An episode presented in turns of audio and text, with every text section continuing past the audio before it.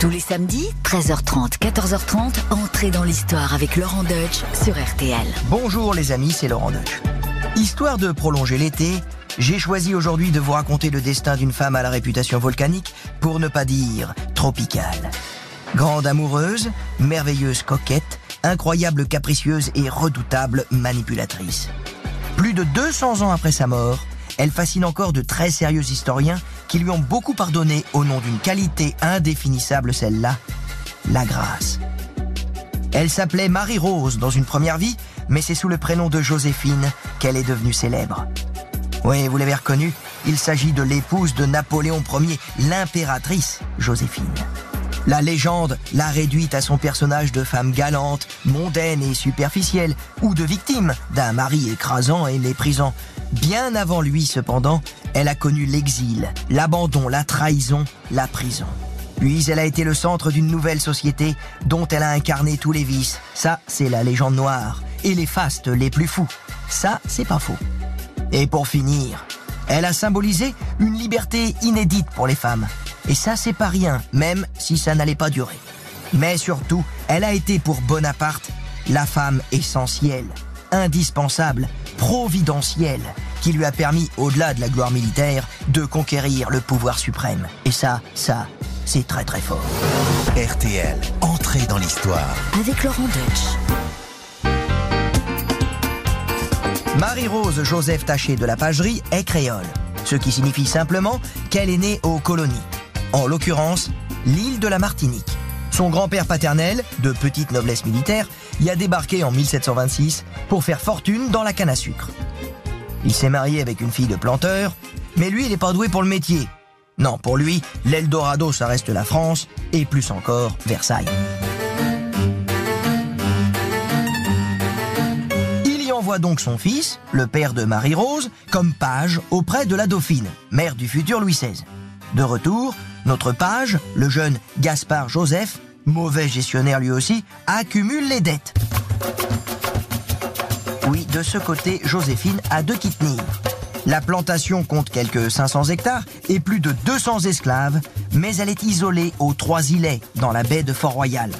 En 1763, la petite Yéyette, oui, c'est son surnom, n'est pas le fils désiré.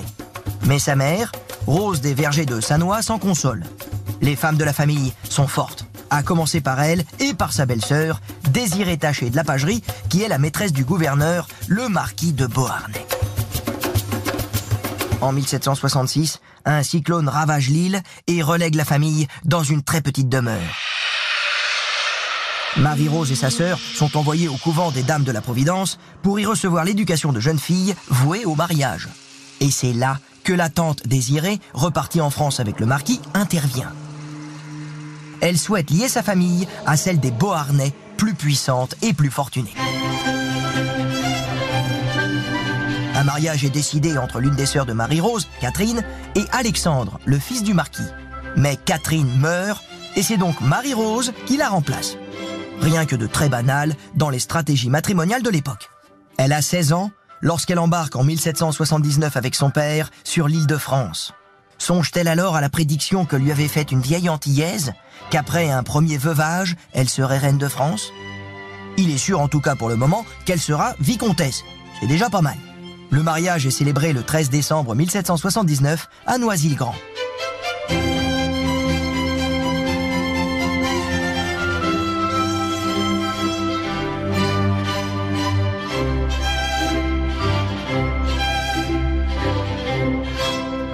Alexandre trouve la mariée passablement jolie et particulièrement ignare. Mais il tombe quand même sous le charme. Cependant, sa carrière militaire l'enthousiasme plus que le mariage et Marie-Rose est plus souvent toute seule avec bientôt deux enfants, Eugène et Hortense. Son mari la trompe et, euh, grand classique, se paye le luxe d'être jaloux et même de douter de sa paternité s'agissant d'Hortense. Ainsi, il exige qu'elle entre au couvent. Et c'était toute une époque.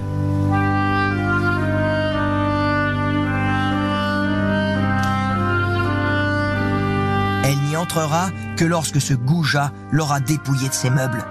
Mais elle va quand même gagner son procès en séparation. Elle n'a que 20 ans et elle sait déjà qu'elle n'aura rien qu'elle ne soit allée chercher. J'allais dire, euh, avec les dents.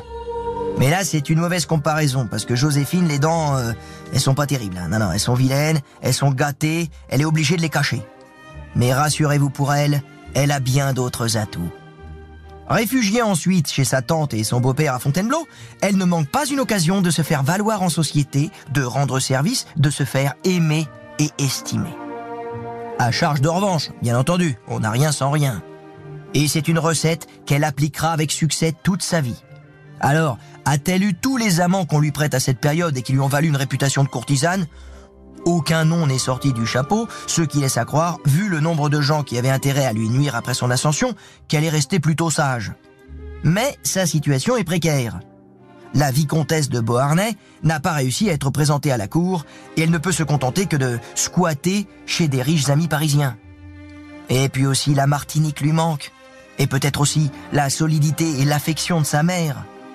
Elle repart donc dans son île avec Hortense et y passe trois années tranquilles.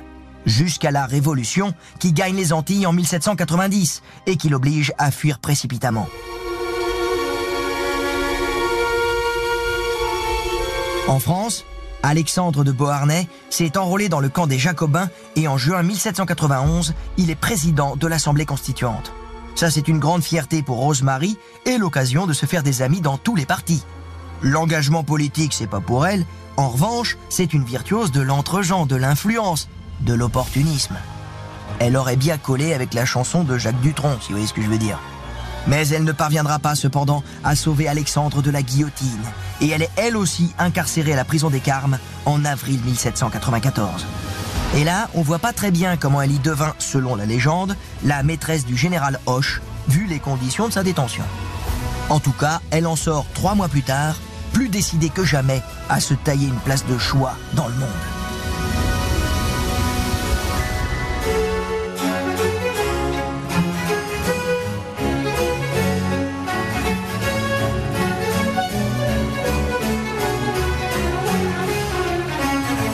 Après la chute de Robespierre, le 9 Thermidor de l'an 2, hein, en français d'aujourd'hui 26 juillet 1794, après la fin de la terreur, s'ouvre le temps du directoire.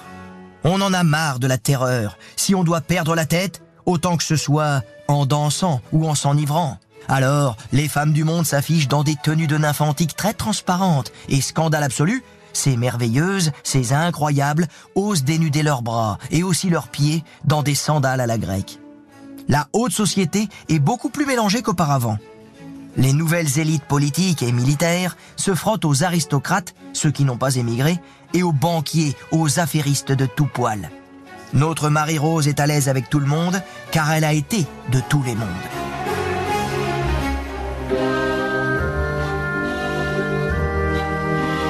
Elle est ainsi très proche du puissant directeur, Paul de Barras, dont elle a été soi-disant la maîtresse. Mais la sublissime Teresa Talien, qui a 10 ans de moins qu'elle, le lui a soufflé. Ah, un phénomène celle-là.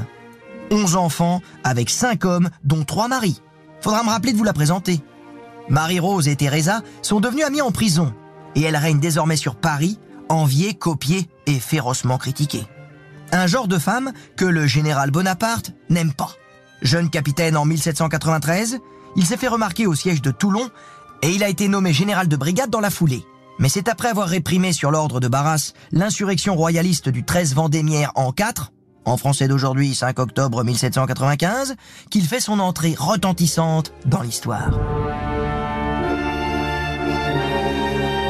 Après ces événements, ordre est donné aux Parisiens de remettre leurs armes aux autorités. Eugène de Beauharnais, qui a alors 14 ans, veut conserver le sabre de son père, Alexandre de Beauharnais, et en demande l'autorisation à Bonaparte. Marie-Rose invite donc le général à dîner dans son petit hôtel de la rue Chantraine. Six mois plus tard, ils sont mariés. Oui, ça avec Bonaparte, euh, ça traîne pas. En plus, il la rebaptise Joséphine. Une façon sans doute de lui redonner une virginité après une série d'amants qu'il imagine euh, innombrables. À première vue, tout les sépare. L'âge d'abord. Joséphine a 32 ans et Bonaparte 26. Oui, elle est plus vieille que lui. Donc, du coup, comme pour Madame de Maintenon avec Louis XIV, Joséphine sera pour tous ses ennemis la vieille. De son côté, Bonaparte n'a rien d'un séducteur. En 1795, il est plutôt efflanqué, le teint jaune et les cheveux longs coiffés en oreilles de chien. Seul son uniforme lui donne un peu d'allure.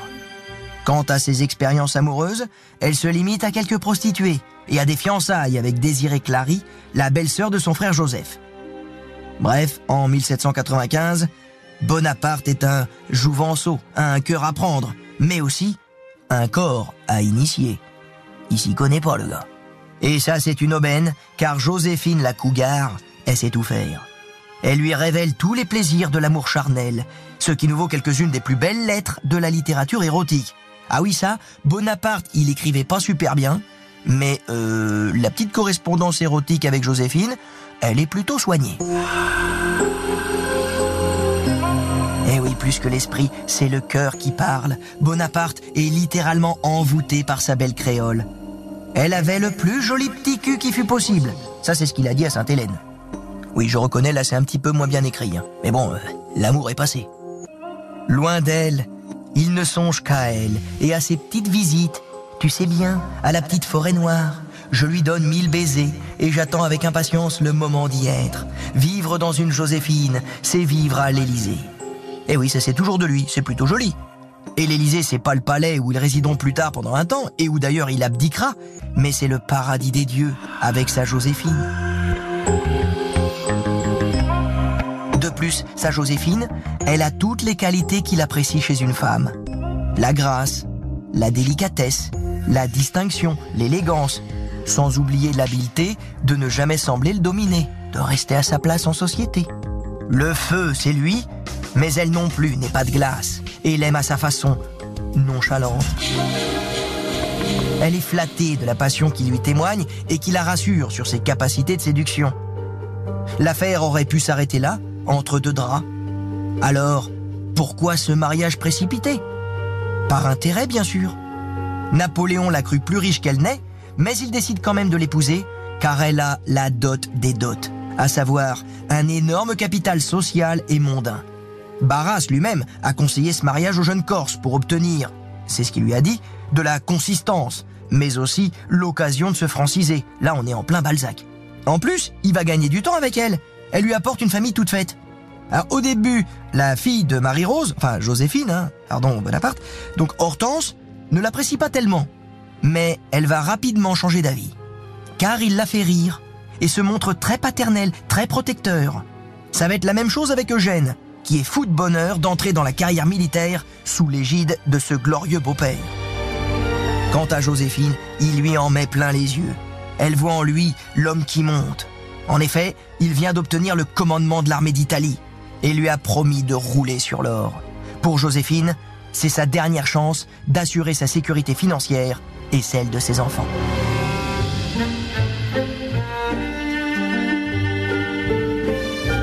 Il faut quand même dire quelques mots de ce mariage civil, conclu à la Hussarde le 9 mars 1796 dans la mairie de la rue d'Antin.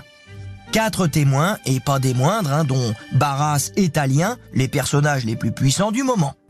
La cérémonie est fixée à 20h, mais à 22h, on attend toujours le marié.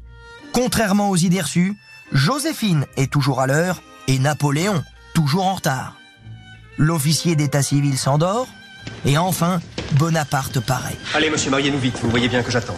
Napoléon Buonaparte, fils de Charles Buonaparte rentier et de Laetitia Ramolino. Consentez-vous à prendre pour épouse Marie-Joseph Rose Tachère de la Pagerie, née à la Martinique dans les îles du Vent? Oui, Marie-Joseph Rose Tachère de la Pagerie, consentez-vous à prendre pour époux Napoléon Buonaparte? Je n'ai pas entendu la réponse. elle a dit oui. Personne ne s'étonne à la lecture des documents officiels que Joséphine se soit rajeunie de 4 ans et que Napoléon se soit vieilli de 2. En 30 minutes, l'affaire est bouclée et tout le monde rentre chez soi.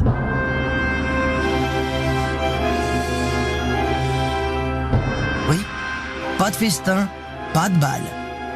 La nuit de noces elle-même sera très brève et assez particulière, car le chien de Joséphine, fortuné, furieux de devoir laisser la place, mord Bonaparte au mollet.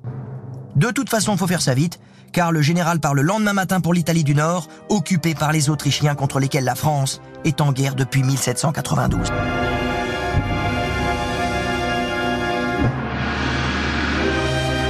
Joséphine y rejoindra après plusieurs mois de séparation. Et pendant tout ce temps, Bonaparte lui a écrit tous les jours des lettres où il lui hurle son amour, mais aussi sa colère et déjà sa jalousie, car elle ne lui répond que par des mots brefs et peu passionnés. Alors, lorsqu'elle le rejoint à Milan, elle le rassure au cours de quelques nuits torrides.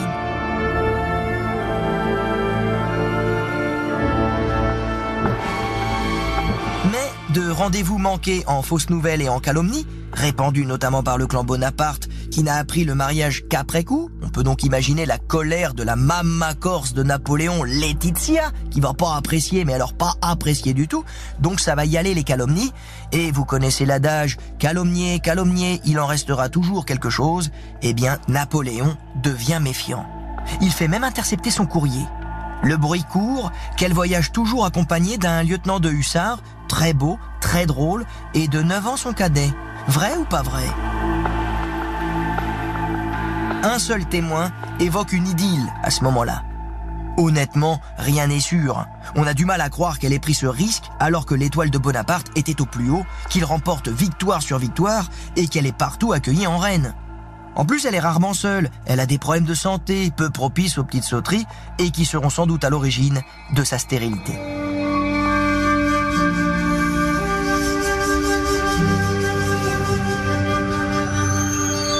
Ce qui est sûr en revanche, c'est qu'elle s'ennuie à mourir en Italie. Ses enfants lui manquent, ses amis, mais aussi la vie parisienne. Alors elle trompe son ennui en se livrant à des affaires frauduleuses sur les fournitures aux armées pour lesquelles elle touche d'énormes pots de vin. Alors, comme Bonaparte lui aussi a trempé dans ce genre de combine, il ferme les yeux sur celle de sa femme. Mais l'affaire se corse, c'est le cas de le dire, pendant la campagne d'Égypte, lorsque Bonaparte découvre les preuves de sa romance avec Hippolyte Charles, qui est aussi son complice en affaire. Que sa femme lui mente, qu'elle le vole, ça peut passer, mais qu'elle le cocufie aux yeux de toute l'Europe, ça, Bonaparte ne peut pas le supporter.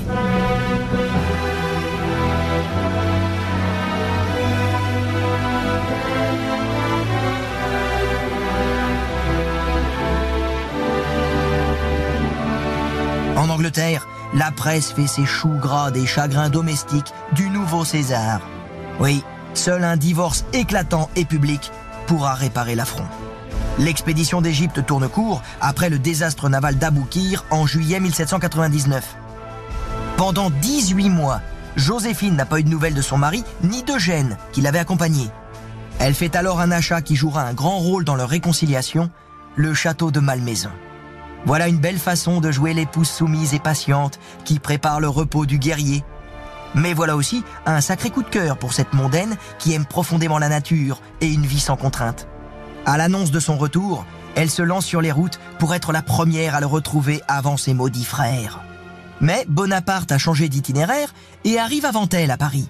La scène des retrouvailles est un morceau d'anthologie. Elle pleure, Hortense pleure. N'abandonnez pas ma mère, elle en mourra.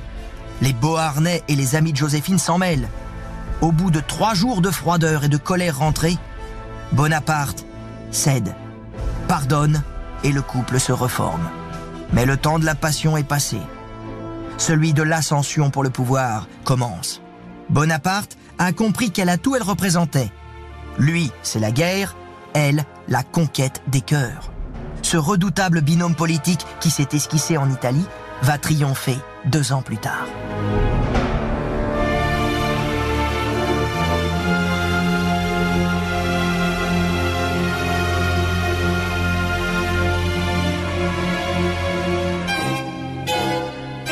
Désormais, Joséphine n'a d'autre intérêt que de servir les ambitions de son mari. L'hôtel de leurs premiers amours, la rue Chantraine, attire tous les déçus du directoire, des Jacobins au Thermidorien. Joséphine a rallié Fouché, Talleyrand et deux des cinq directeurs. L'un de ses biographes l'a décrit comme un animal politique à sang-froid. N'a-t-elle pas sacrifié sans état d'âme ses amis, Barras et Teresa Talien Le coup d'état du 18 Brumaire est donc bien la victoire politique d'un couple.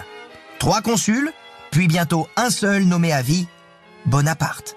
Madame la consulesse, c'est son titre officiel, occupe la première place en haut de la hiérarchie sociale.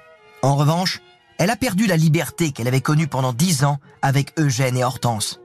Bonaparte se révèle un pater familias absolu, austère, coléreux, qui se gêne pour personne et impose à tous ses rythmes effrénés et ses dictates.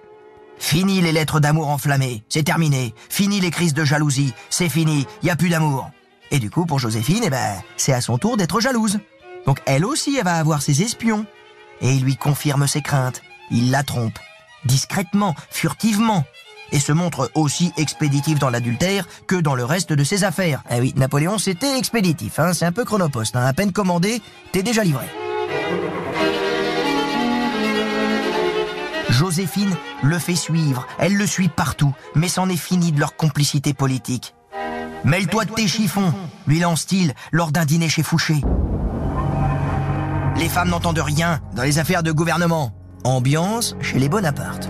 La fin du dîner a été glaciale. Par ailleurs, il a imposé dans les anciens appartements royaux des Tuileries qu'ils occupent à partir de 1800 un protocole qui règle dans les moindres détails ses fonctions de représentation. Elle se soumet. Elle reçoit en reine les ministres, les diplomates, les généraux et leurs épouses. Elle joue le jeu et se glisse avec une aisance incomparable dans ce rôle qui semble taillé pour elle. Et elle ne déçoit pas, en continuant de s'entremettre pour tous ceux qui sollicitent sa protection ou ses générosités.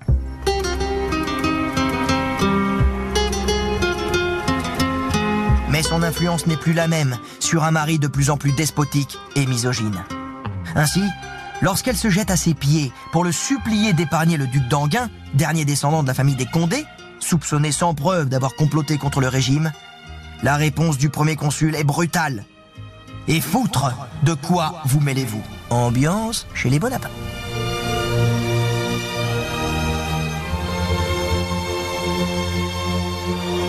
Mais quand même, le 2 décembre 1804, c'est son jour de gloire, autant que celui de Napoléon. Elle est la première souveraine à être sacrée depuis Marie de Médicis. L'assassinat d'Henri IV le lendemain de cette cérémonie avait entraîné sa suppression pour les reines suivantes. Le célèbre tableau de David l'a immortalisé, agenouillé devant Napoléon qui s'apprête à la couronner. Une scène qui dit tout de leur relation de dépendance et d'autorité. Mais en même temps, on ne voit qu'elle, rayonnante de beauté et de grâce. Ces vilaines belles-sœurs ont tout fait pour gâcher la fête en refusant de porter sa traîne ou en marchant dessus. Mais elle a moins peur. La menace du divorce semble définitivement écartée. Joséphine a sacrifié les amours de sa fille Hortense, là encore sans état d'âme, pour la marier à son beau-frère, Louis Bonaparte. Ainsi, le futur empereur sera bien de leurs deux sangs mêlés.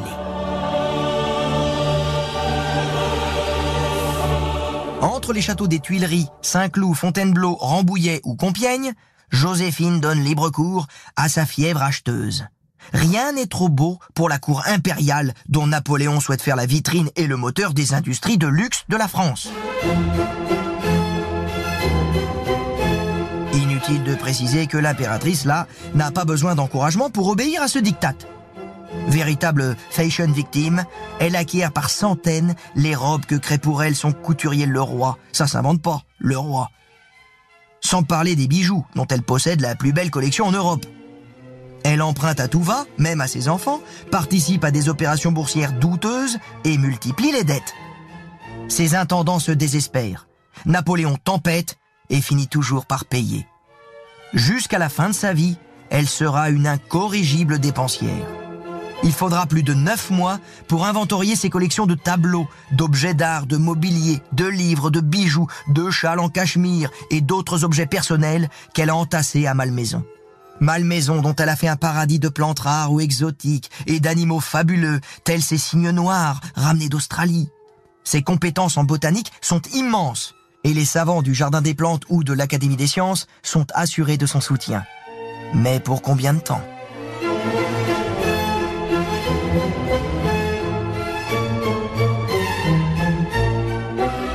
Joséphine accompagne Napoléon dans tous ses voyages.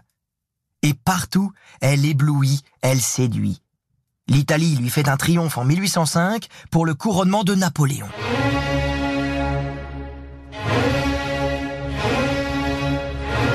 Alors elle n'est pas sacrée reine d'Italie, mais son fils, Eugène, reçoit le titre de vice-roi. Cependant, les nuages s'accumulent, avec la formation d'une troisième coalition contre la France. À la veille d'Austerlitz, elle est en Allemagne, et Napoléon, auquel elle n'écrit pas, se moque gentiment. Daignez du haut de vos grandeurs vous occuper un peu de vos esclaves. Eugène a épousé la fille de l'électeur de Bavière et Hortense est reine de Hollande. Et pourtant, Joséphine reste toujours terrorisée par l'idée du divorce. Napoléon voudrait qu'elle reste à Paris pour contenter les marchands de la capitale, mais elle s'accroche à lui. Ça commence à le saouler. Et en 1807, il n'a aucune envie qu'elle le rejoigne à Varsovie où a commencé sa liaison avec Marie Walewska. Un peu plus tard, le petit Napoléon, le fils d'Hortense, meurt à La Haye en 1807. L'empereur, qui choisit donc mal son moment, entretient alors Joséphine d'une probable séparation, car il sait depuis 1806 qu'il n'est pas stérile. Oui, l'une de ses maîtresses, Éléonore Denuel de la Plaigne, lui a donné un fils. L'affaire devient très sérieuse et tout le monde s'en mêle. Napoléon lui aussi a peur, car il est toujours très attaché à sa femme, et il n'est pas sûr d'en retrouver une aussi charmante, docile et qui connaît toutes ses habitudes.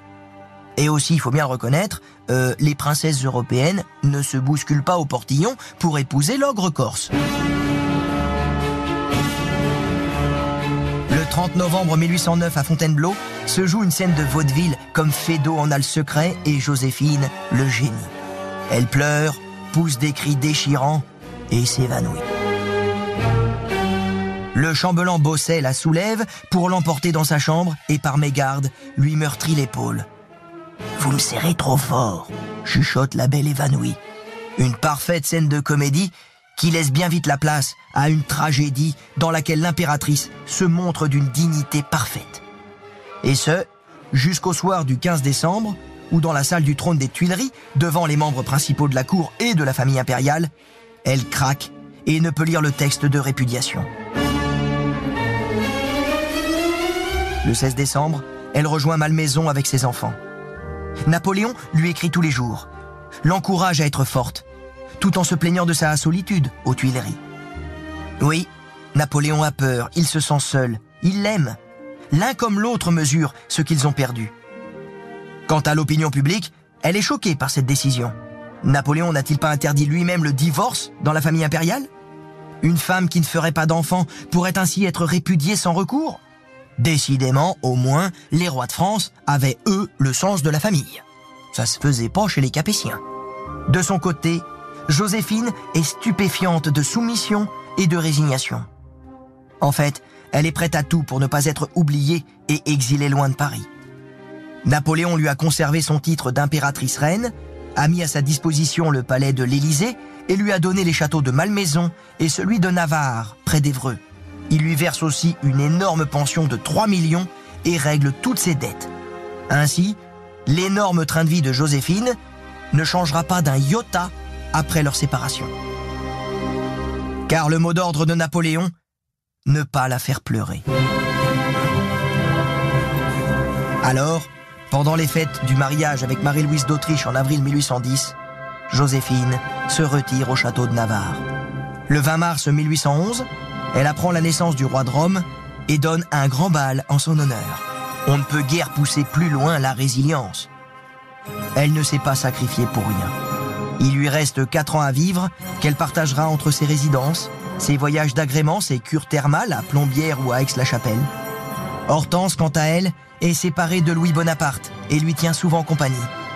Pendant la campagne de Russie, elle visite Eugène à Milan. Par ses petits-enfants, elle sera l'ancêtre de plusieurs familles régnantes. Celle de Napoléon III par Hortense, celle de Norvège, de Suède, du Brésil, du Portugal et de Belgique par Eugène.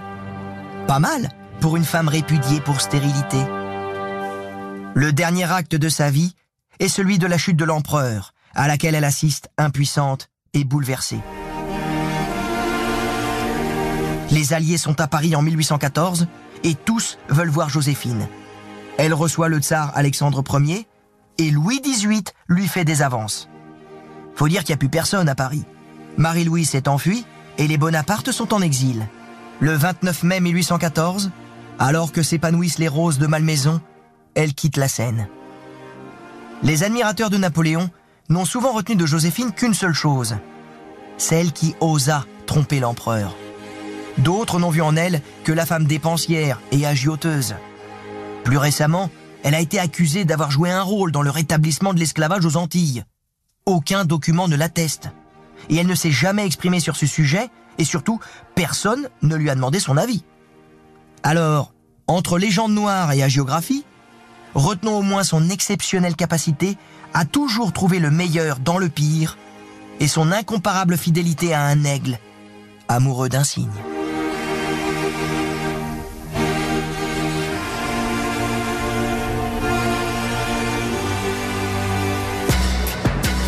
Laurent Deutsch sur RTL, entrée dans l'histoire.